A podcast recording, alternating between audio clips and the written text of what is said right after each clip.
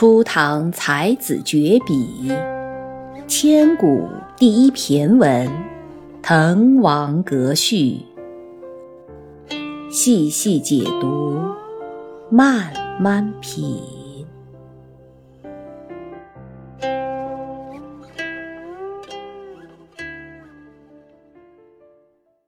在上一讲里面，我们了解了什么是骈文，介绍了作者王勃。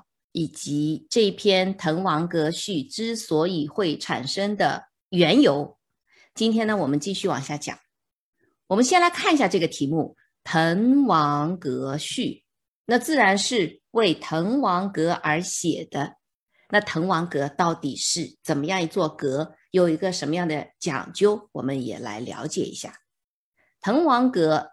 它是位于赣江的东岸，是在现在的江西南昌的西北部，是国家历史风景名胜区。哈，它是江西的第一楼，这是毋庸置疑的。它也是江南三大名楼之一。江南三大名楼除了滕王阁，还有哪两座呢？湖南岳阳的岳阳楼，我们刚刚学过。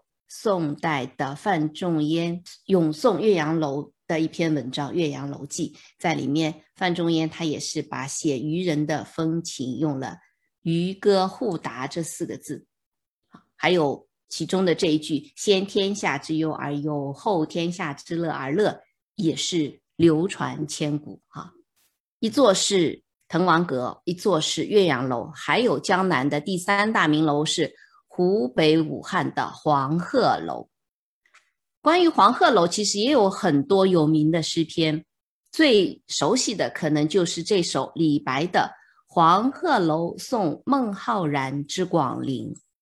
故人西辞黄鹤楼，烟花三月下扬州。孤帆远影碧空尽，唯见长江天际流。很熟悉啊。所以，滕王阁、岳阳楼、黄鹤楼并称为江南三大名楼。其实，它再加一个楼，就构成了中国四大名楼。我下面的这首诗，肯定百分之百的人都会背，就是唐代王之涣的《登鹳雀楼》。白日依山尽，黄河入海流。欲穷千里目，更上一层楼。这小学的时候语文课是必学的一首诗。可能你还没有上小学，在上幼儿园的时候，刚刚开始认字的时候，父母亲就会拿一本《唐诗三百首》，这首肯定要让你背过。所以这四座楼：滕王阁、岳阳楼、鹳雀楼、黄鹤楼，就构成了中国的四大名楼。那既然《滕王阁序》是因为严都督他重修了滕王阁，宴请宾客的时候，王勃在上面做的，那这座滕王阁它是怎么来的呢？是谁建的呢？滕王阁，滕王阁，这滕王是谁呢？我们来了解一下。作为四大名楼之一的滕王阁，修建于公元六百五十三年。它是由唐朝的滕王李元婴做洪州都督的时候所建的。那这位滕王李元婴又是谁呢？李元婴他出身皇家，身份是很高贵的。他是唐朝的开国皇帝唐高祖李渊的第二十二个儿子，也是最小的儿子，是唐太宗李世民的最小的弟弟。李世民对他呢也是呵护有加，因为毕竟是最小的弟弟嘛，所以李元婴从小都是受尽宠爱的，锦衣玉食，接受很正规的宫廷教育，过得很舒适、很惬意。李元英从小就被父母宠爱，被兄弟姐妹宠爱，但是渐渐长大起来的李元英呢，他却成了一个双面人物。他怎么个双面法？一方面，他是满腹的学识，才华横溢，书画也很精通，音律也很擅长，有很高的文学素养，也有很高的艺术修养。但是另外一方面呢，他的性格脾气上，他是属于那种很桀骜不驯、很放荡不羁的一个人。每到一个地方就开始大肆敛财，而且建造很豪华的楼房供自己吃喝玩乐。所以他到一个地方，那个地方的百姓就怨声载道。李元英，那为什么他又叫滕王呢？是因为他在九岁的时候被皇帝派到山东，到山东的滕州做了那边的藩王，被封为滕王。但是他小小年纪就很能折腾，到了那边之后，又开始大肆的兴修高楼会所。其实江西的这座滕王阁，并不是滕王所修建的第一座阁楼。当时李元英在山东就已经建了第一座滕王阁，但是正因为是大兴土木，把当地搞得鸡犬不宁。有可能是折腾的太过了，和李世民他所提倡的与民生息，就是你要和老百姓同呼吸共命运这样的政策是完全背道而驰的。所以虽然是他的最小的弟弟，但经常被李世民训斥。但是呢，李元英也一点都不顾忌，仍然是我行我素，每天喝酒作乐、听歌看舞，过得很逍遥、很自在、很快活。那后来李世民驾崩以后，作为他的弟弟要扶丧啊。皇帝离开大家的时候，举国上下都应该举国悲哀呀。但是李元英照样歌舞不停。接下来继位的是唐高宗李治，所以李治对这个很放浪形骸的叔叔就很头疼。你怎么办呢？